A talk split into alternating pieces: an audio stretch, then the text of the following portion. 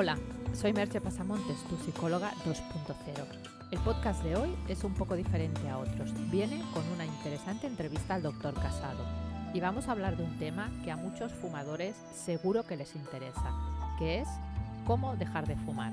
Vamos a explicar por qué es tan importante hacerlo y cómo hay maneras de conseguirlo.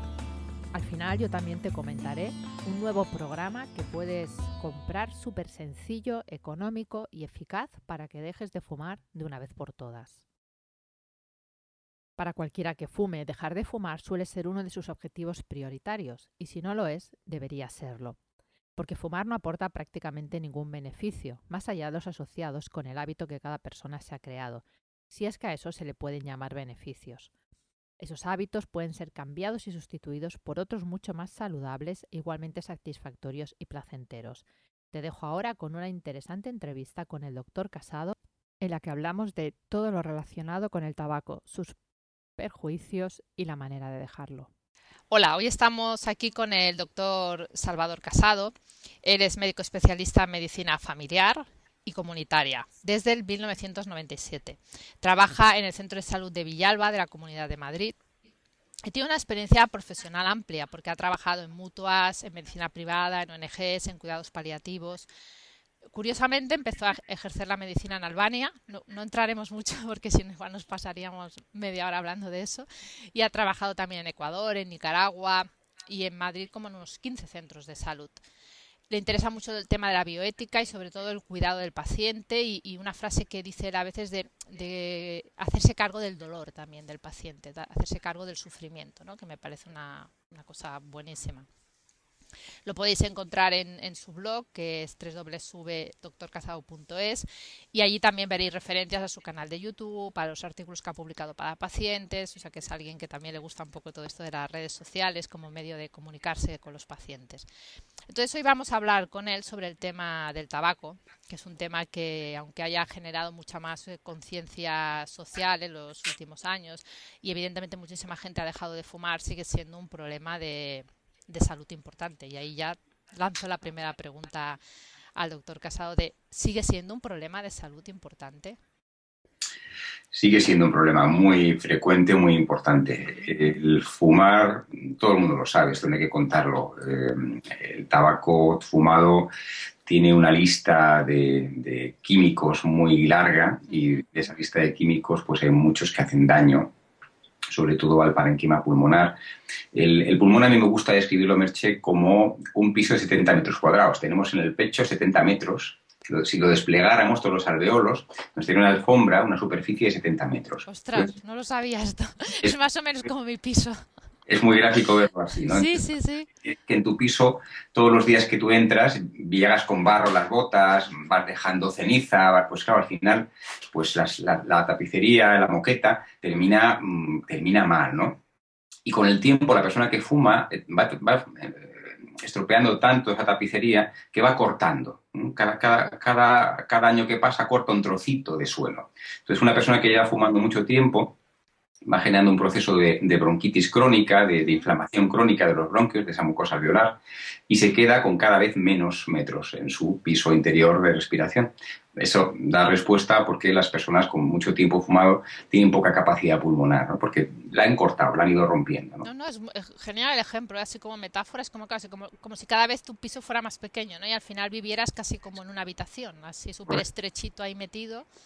Correcto. Las personas que, fuman, quizás, y tienen experiencia en su entorno personal, familiares, amigos, eh, conoces a, alguien que, lleva mucho tiempo fumando, suele pasar esto, ¿no? Personas que casi ya no pueden salir a la calle o que tienen que necesitar oxígeno, son los grados más avanzados eh, y, efectivamente es un grado de daño. El cuerpo tiene una gran capacidad de curación gran capacidad de, recuperar, pero claro, si damos mucha caña, si sobrepasamos esa capacidad natural de sanación, pues nos hacemos mucho daño. Y las cifras estas que dan, yo, he leído, no sé si es una cifra correcta, como que el 95% aproximadamente de los cánceres de pulmón desaparecerían si no hubiera tabaco. ¿Sería una cifra exagerada o podría rondar más o menos Bueno, probablemente sea un titular. Probablemente sea un titular. Un poco elevado, pero el tabaco, lógicamente, es uno de los eh, factores de, riesgo a, las enfermedades pulmonares en general. Eh, he citado la bronquitis, puede empeorar asma, puede empeorar cualquier tipo de, enfermedad del, árbol respiratorio. Por supuesto, es una causa muy importante de cáncer, tanto de pulmón como de todo lo que toca, ¿no? Todo lo que toca el tabaco. Labio es muy, muy frecuente, de mucosa bucal, de faringe, etcétera, ¿no? Entonces, si quitáramos este factor de riesgo, lógicamente, pues liberaríamos una gran carga de dolor y de sufrimiento social, ¿no? Porque son muchas personas las que desgraciadamente enferman eh, y el tabaco está ahí presente. Jolín. No, no, luego cuando lo escuchas es como impresionante, ¿no? O sea, realmente parece mentira que se siga vendiendo, ¿no? Incluso cuando es algo tan probadamente negativo, ¿no? Que también es muy variable. Eh, hay personas que yo he conocido, personas muy mayores que han muerto con noventa y tantos años y de otras causas y eran fumadores empedernidos. Genéticamente tienen una resistencia y en, esos casos no hizo daño el tabaco o no hizo un daño suficiente como para producir enfermedad de bronquitis crónica o de, tumor. Pero hay gente joven que por genéticamente son más vulnerables y sí notan. ¿no? Yo la semana pasada vi dos casos. Uno de ellos, una chavala muy joven, que ya empezaba con disnea, con dificultad respiratoria, con Una, una chavala de menos de 30 años, un bombón de chica y ya con el tabaco la pobre no podía hacer ni deporte ni, ni podía, pues estaba muy limitada y, eh, y, ya estaba empezando con tos diaria, que es un síntoma de bronquitis crónica, con muy poco. Entonces es muy variable. Hay personas que el tabaco les sienta especialmente mal y son los que se beneficiarían mucho más de, de dejarlo, por supuesto. No, pero me, ha gustado este ejemplo que has puesto de la resistencia esta genética porque yo te iba a preguntar que por qué a la gente le cuesta tanto dejarlo y me venía cuando has dicho esto esa típica frase de fumador de, bueno, yo conozco a uno que fumó puros o que fumó toda su vida, se murió con 90, con... y tú dices, bueno, ya, pero ¿cuántos conoces del caso contrario, no? Porque... Ahí, claro, eh, cuando uno apela a sus conocidos siempre es una estadística sesgada que no vale, no vale porque no tenemos una, una base poblacional grande para hacer una inferencia. Claro. Eh, sí podemos notar que hay variación, efectivamente, pero yo creo que ahí lo, que, lo más importante es el impacto individual. Es decir, cada persona tiene que plantearse, si quita eh, de su vida el tabaco, ¿qué, va a ganar? ¿no? Y yo creo que esto es muy, muy importante plantearlo porque el quitar el tabaco, el que una persona decida, porque es una decisión personal, una persona decida que el tabaco sale de su vida, eh, esa decisión implica un impacto en salud mucho más grande que el que yo como médico o el sistema sanitario probablemente podemos hacer por esa persona en mucho tiempo. Porque el, quitar un tóxico tan fuerte como el tabaco mejora en, una en seis meses el cuerpo depura mucho, empieza a ganar capacidad otra vez pulmonar, capacidad circulatoria, empieza a ganar fuerza, se empieza a recuperar el sabor, se empiezan a recuperar una serie de, bueno, el olfato, etcétera y la persona recupera muchísimo, en pocos meses, ¿no? seis meses es, un tiempo corto. Sí, realmente... El cuerpo es muy agradecido, es muy agradecido cuando le machacamos y es muy agradecido cuando le cuidamos, ¿no? Claro. En este caso, es pues, un ejemplo radical. La persona deja el tabaco y empieza a, a, notar beneficios a este nivel y, lógicamente, se quita una gran carga de enfermedad estamos hablando, hemos hablado de tema tumoral, pero también, por ejemplo, los factores cardiovasculares. El tabaco castiga mucho al corazón, al aparato circulatorio. Eh, eh, una persona que tenga eh, algún otro factor de riesgo añadido, el que sea, a lo mejor tiene las, las, grasas muy altas, o la tensión alta, o el azúcar en sangre, o una obesidad, etcétera. Si la persona va sumando factores de riesgo cardiovascular, es como el que tiene el, va comprando boletos para la tómbola, pues claro. Toque, ¿no? Entonces, sí, bueno, eh, quizá una predisposición, a lo mejor porque tiene un corazón más delicado que la media, o vete tú a saber. Es que esto muchas veces hasta que no te sale no lo sabes. Lógicamente. Aquí el, reto es un poco plantear, eh, invitar a, toda aquella persona que, que, fuma, pues que siempre está a tiempo y si lo decide puede buscar dar el paso el solo o ella sola o buscar ayuda y desde los servicios sanitarios en mi caso mi consulta de medicina de familia pública, en el tuyo como psicóloga, en cualquier mm, eh, profesional sanitario que sea de confianza, pues lo que les podemos acompañar y animar. Porque al final lo máximo que podemos hacer los profesionales es animar, dar un poquito ese, ese empujoncín ¿no? que, muchas veces necesita la, persona, porque el, trabajo, una labor de, dejar de fumar es personal y lo hace perfectamente la persona. El cerebro humano está dotado para dejarlo y dejarlo relativamente de manera fácil. ¿Y, por qué dirías tú que le, cuesta tanto? ¿Por qué crees que hay esa resistencia y bueno, esas frases de, fumador típicas de, de, algo hay que morirse? Eh, a mí esa, esa, particularmente, a mí igual es algo personal mío, pero a mí me molesta muchísimo. Esa de algo hay que morirse. Y dices, bueno, ya, sí, mira, no sé, tírate a un tren porque como que de algo hay que morirse, ¿no? como... Sí. La gran dificultad de, dejar el tabaco eh, pasa por eh, la, la realidad de que es un químico que enlaza un circuito neuronal, un circuito cerebral que toca el área de la recompensa, el área del placer. Y todos aquellos circuitos neuronales que tocan esa área son, son programas muy potentes, porque eh, eh, ese núcleo del placer mm, refuerza con, eh, con, mucha fuerza, valga la redundancia, las conductas que ese circuito, el circuito de conducta, lleva implícito, ¿no? sea cual sea. ¿no? Entonces, el reto está eh, en, tener la suficiente motivación, las suficientes ganas para dar el paso. Esto es un poco, es así, es decir, cuando si una persona es capaz de verlo, si una, capacidad, una persona es capaz de verse sin tabaco lo consigue ya, porque el tema es dar el clic. De hacer el clic, claro. Y también quizá entender que es cierto, ¿no? O sea, bueno, yo, yo hace muchos años eh, trabajé como casi 12 años con adictos, entonces es un tema que he visto muy de cerca también, adictos a todo tipo de sustancias, y realmente había una, una interacción entre la sustancia y el, y el cerebro, el circuito del placer, que claro, que, es, que crea ahí un, bueno, una bola que deshacerla cuesta muchísimo, ¿no? Pero cuando la persona es capaz de darse cuenta que que esas sustancias, en este caso el tabaco, causan un gran perjuicio. O sea, tienes un beneficio inmediato, ese placer inmediato. El, problema del tabaco es que normalmente el perjuicio es a medio o largo plazo, o sea, no empiezas a fumar y te pones malo mañana, sino que empiezas a fumar y te pones malo. Con otras drogas a veces es más corto. O sea, tú empiezas a consumir alcohol y si la persona consume mucho, igual al cabo de dos años empieza a encontrar muy mal.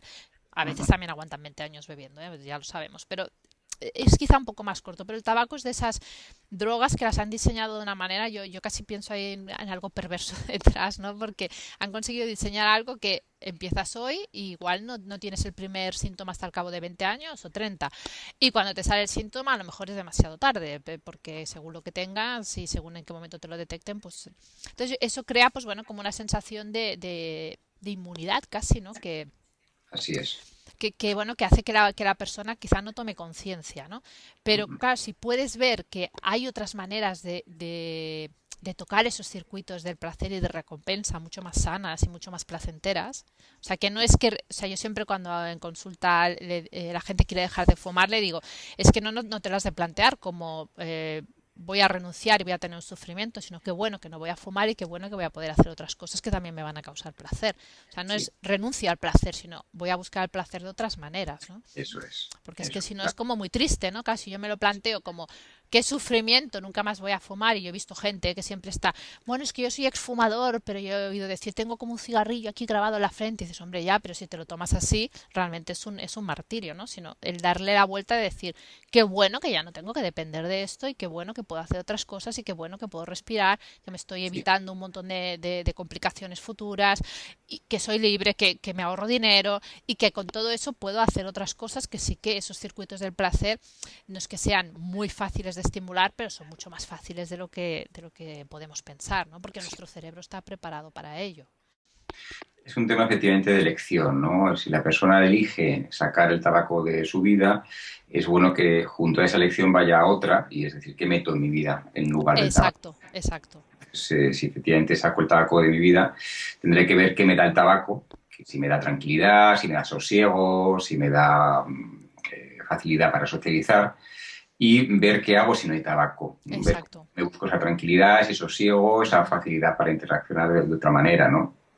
Yo hoy por la mañana vengo de la montaña, me he dado un paseo por la montaña y he ido mm, oliendo, olía increíble el campo, ¿no? Entonces, eso es un placer increíble, ¿no? El, el, que le guste el vino, el que le guste, por ejemplo, el, oler, ¿no? O la comida, que, es muy, muy olfato, pues eh, todo eso es, es, un placer muy grande que si tienes un, tabaco encima, pues lo, lo amortigua, ¿no? Porque tabaco machaca mucho la, la, parte olfativa, ¿no? Este es un tema de elección, es decir, pero esa, esa reflexión a mí me gusta plantearla a la persona, ¿no? es decir, eh, tiene que tener la persona claro la motivación, el querer hacerlo, y tiene que tener la persona claro eh, el cómo hacerlo, cómo, cómo, cómo, hacer su plan.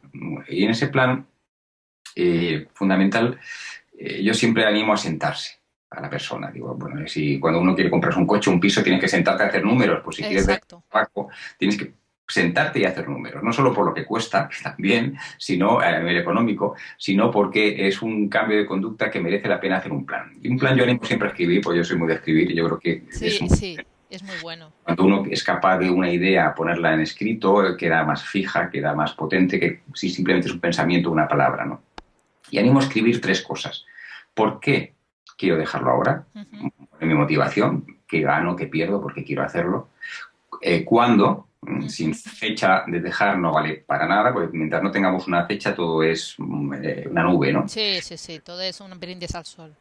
¿Por qué quiero dejarlo? ¿Cuándo? ¿Y cómo? Esas tres preguntas. Y eso mm, a mí eh, me gusta que el paciente o la persona lo escriba. Y lo escriba porque ya al escribir está dando seriedad a esa motivación le está dando credibilidad y le está dando solvencia. Una cosa ya escrita por uno, pues parece que es más solvente y tiene más potencia, ¿no?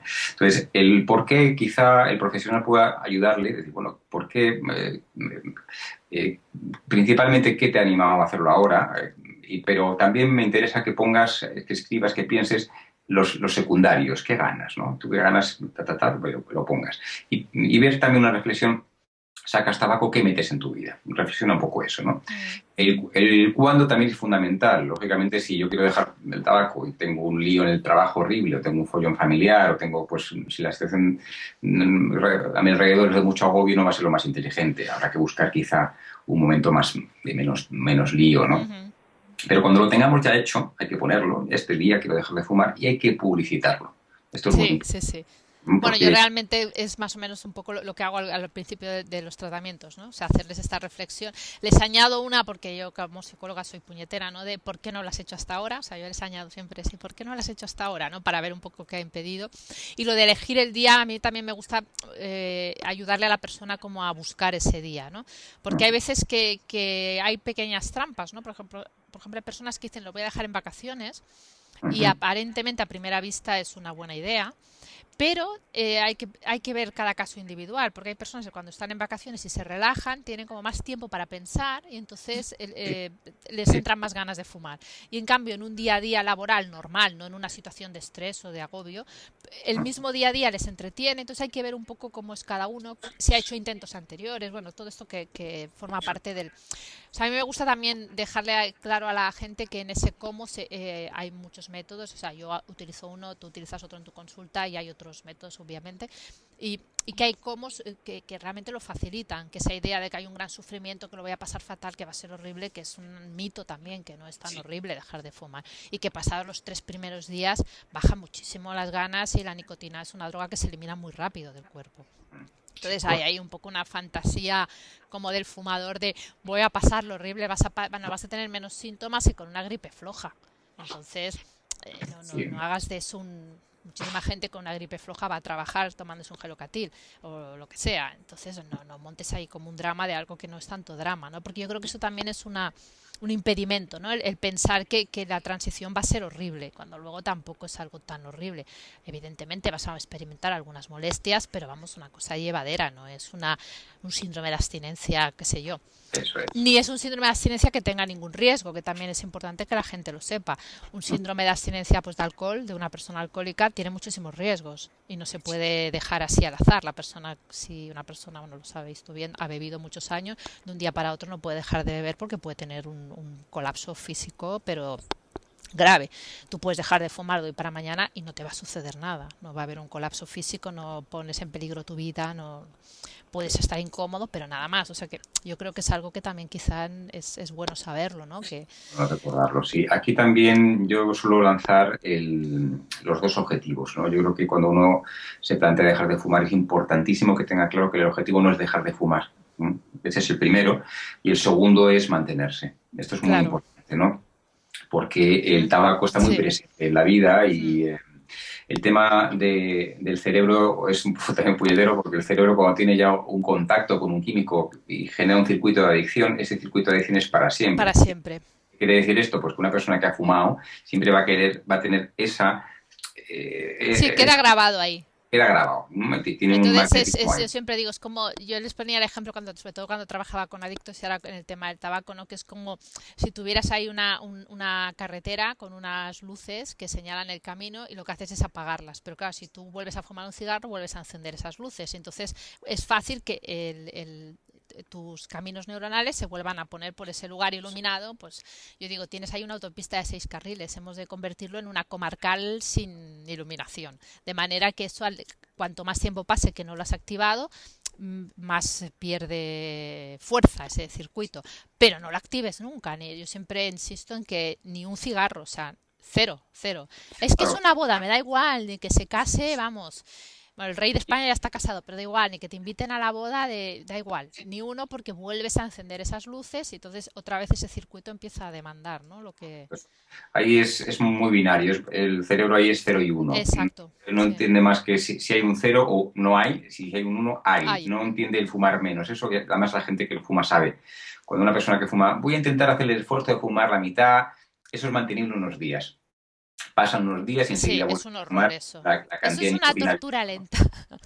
Yo le digo a la gente, no, no entres en torturas lentas, o sea, no, porque es como estar haciendo un esfuerzo que no te es del todo gratificante, porque no fumas lo que querrías fumar, pero tampoco consigues dejarlo. Y, eso, y el cerebro lo que te está todo el rato es pidiendo más nicotina y estás ahí luchando, pues para nada, porque, o sea, quien fuma, qué sé yo, ocho cigarros al día de por sí, ya es porque es su dosis. O sea, no es eh, alguien que ha fumado 25 y de repente pasa 8, eso es un esfuerzo para, para nada, para sufrir y un poquito para quemar un cartucho quizá, ¿eh? porque te, creas como la falsa idea de que es que no puedes dejarlo, ¿no? Entonces yo creo que, es, sí, que es tontería, ¿no? Entrar en... Aquí quizá la, pregunta del millón sea el cómo, que sería esa tercera parte que decíamos del plan escrito, ¿no? Eh, una vez que tenemos pensado la motivación, que tenemos ya pensado un día, el cómo. Y el, aquí en el cómo eh, yo apelo siempre, por supuesto, a la sabiduría de la persona. Es decir, la persona que fuma sabe mucho del tabaco, sabe mucho de sí mismo en relación con el tabaco, entonces sabe lo que le puede ayudar. Ha oído un testimonio de otras personas, ha probado el mismo cosas, etcétera, ¿no? Entonces, yo en el cómo también planteo, hay que escribir un poquito. Entonces, mm, yo creo que puede ayudar bastante el plantear una escritura de, un, por ejemplo, de las dos primeras semanas, 14 días. ¿Qué voy a hacer las dos primeras semanas? Hacer una mini, pequeña eh, guía de que al sacar el tabaco que voy a meter en esas dos semanas y meto un poco de deportes y meto un poquito más de socialización. y si la, socialización que meta que no sean sitios donde hay tabaco. Claro, claro. Sí, no fiestas nocturnas, no, por favor, que no es el, no es el mejor sitio. Máximo. Sí, sí, sí. Tratar, como decía yo, de publicitarlo antes para pedir ayuda. Tiene que saberlo todo el mundo, en la oficina, en casa, para que esas semanas me ayuden, me, me esté más cubierto, ¿no? Eh, ver un poquito también lo que yo piensa que piense que puede, puede servirme, lo tengo que tener eh, apuntado. El plan A, el plan B, me puede ayudar el chicle, me puede ayudar a tener un boli en la mano, me puede ayudar tal, eh, una medicación, algo de medicina natural. ¿Voy a necesitar ayuda externa? Pues también tengo lo pensado. Pues, le, pregunto a mi enfermera, a mi médico de primaria, voy a mi psicólogo, voy a, mm, tenerlo ahí, ¿no? Eh, ¿Qué ayudas externas puede haber? Pues a lo mejor en mi caso me, viene bien meditar un poquito, hacer unas, unas relajaciones, unas respiraciones o... otro perfil que es más aeróbico, pues mira, voy a meter muchísimo deporte porque así subo y eso me relaja. Entonces, lo importante es que la persona se haga su traje a medida. Pues yo puedo contar a una persona un traje ideal, pero si no es de su talla no sirve. Mm, yo creo que los profesionales sanitarios en este caso damos un muestrario, esto puede servir, tal, coja usted, y al final es la propia persona la que diseña su plan y va, escogiendo cosas, ¿no? Sí, sí, bueno, es, la idea realmente. Yo también es lo, en lo que insisto, ¿no? En que cada uno, a ver, yo, yo tengo como un, método, pero que luego cada uno dentro de ese método vaya poniendo esas cosas individuales que son las que le ayudarán, ¿no? Porque hay gente que me dice, pero tengo que beber muchos zumos, pues depende, si te gustan los zumos, si no te gustan, te gusta más, qué sé yo, el té verde, pues bebe té verde. ¿Te prefieres beber agua? Pues bebe agua, no es obligatorio beber eh, zumos o beber una cosa en concreto, ¿no? Lo que sí que no, evitar alcohol, porque el alcohol es un precipitante, vigir, moderar los cafés, hay cosas que son lógicas, ¿no? Pero luego hay otras que, son personales. Hay una, una pregunta así un poco puñetera, pero que yo es si realmente, aparte del circuito este de recompensa, pero que esto es una, una consecuencia del, del, mismo producto, ¿no? Si realmente tiene algún beneficio fumar, si benefician algo. Si benefician algo. Mm, pues lógicamente sí que tiene beneficios. Eh, eh, y, se, me vienen dos mm. imágenes muy legendarias, ¿no? Tú imagínate que volvemos a, los indios americanos, ¿no? Los indios americanos, el tabaco tenía un papel ritual, ¿no? Las pipas de la paz o esas pipas rituales, ¿no? Entonces, eh, como pasa con muchas drogas en las sociedades mm, que ahora denominamos más arcaicas, pero que están muy bien fundadas y tienen este tipo de tóxicos metidos en social, ¿no? Claro. Eh, el tabaco puede tener una, parte ritual y una parte que sea importante pues para ciertos parlamentos. Ciertas, claro, se, fuma una pipa de esas una vez cada mm, eh, seis meses, ¿no? Claro, claro. claro, es que en esos contextos, bueno, como, como bien has dicho, como otras drogas, drogas, ¿no? Como el hecho de que yo que sé, que un chamán ingiera un, alucino, ingiera un alucinógeno y a partir de ahí, yo que sé, a lo mejor otras personas participen de un ritual colectivo, pero claro, no es el caso de nuestra sociedad.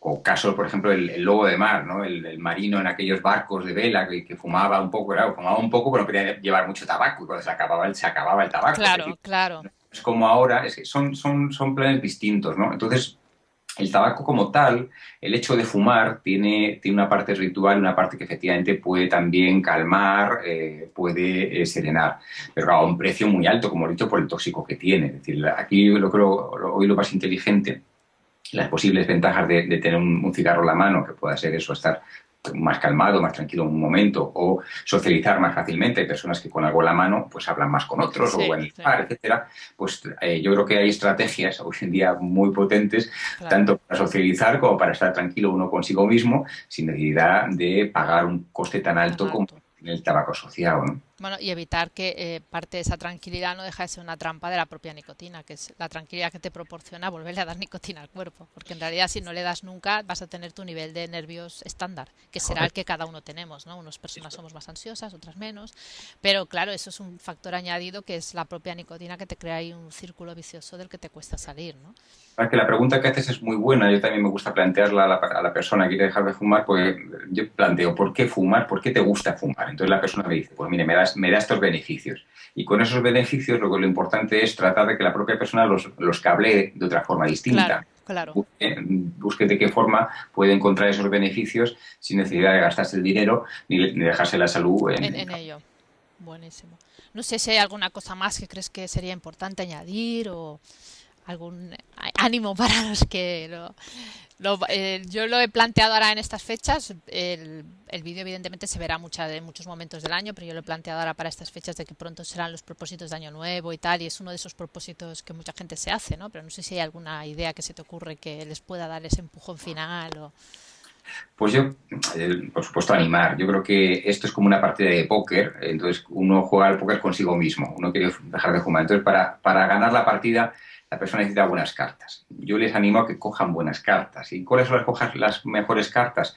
Pues todo aquello que les ayude. Una persona que lo tenga bien pensado, una persona que esté motivada, tenga la carta de motivación, una persona que tenga la carta de ayuda familiar, una persona que tenga la carta de, ejercicio físico aeróbico, una persona que tenga la carta de hacer actividades de relajación, pues tiene un montón de cartas buenas. esa persona va a enfrentarse al reto con mucha, una, un cartulaje mejor y va a salir mejor que si vas con una carta, con dos o con media, ¿no? Entonces, animar a que la gente mm, eh, verdaderamente se, se, provea de toda aquella ayuda que necesite, que hay muchas, mm, de cerca, lejos, profesional, no profesional, química, no química, de la manera que sea, que hay muchísimas más cosas, y que, y que del paso. Yo animo a dar el paso porque es lo más rentable. Yo muchas veces digo, que verdaderamente, si tú dejas de fumar, yo me quito del medio de tu vida durante un montón de años, no me vas a ir a mí ni a ningún médico más, ¿no? Qué bueno, qué bueno.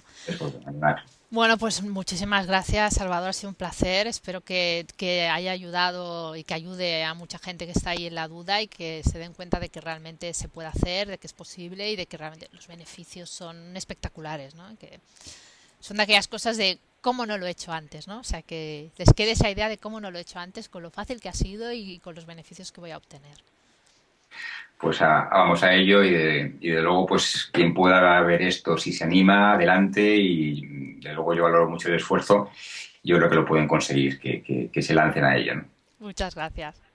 Venga a ti chao. Espero que todo lo escuchado te haya dado ánimos para tomar ya esa decisión. Lo publico en estas fechas para que te dé tiempo de tomar la decisión y hacer los preparativos para esos propósitos de fin de año que todos deseamos cumplir. No es mi intención que lo dejes antes de las fiestas porque no creo que fuera un buen momento, pero sí que lo tengas todo preparado para hacerlo después, no importa si es el 1 de enero o el 14. Yo lo que te ofrezco es mi método por su enorme eficacia y por ser un método que te permite lograrlo con el mínimo agobio y sufrimiento. De hecho, lo harás con alegría e ilusión. Entra en mi blog y consigue toda la información del mismo y que sepas que hasta el 31 de diciembre está a precio de gana. Espero de corazón que tomes la decisión ya. Hasta aquí el podcast de hoy. Puedes encontrar toda la información sobre lo hablado en el podcast y los enlaces que te he comentado en www.merchepasamontes.com. Te espero en el próximo podcast. Bye bye.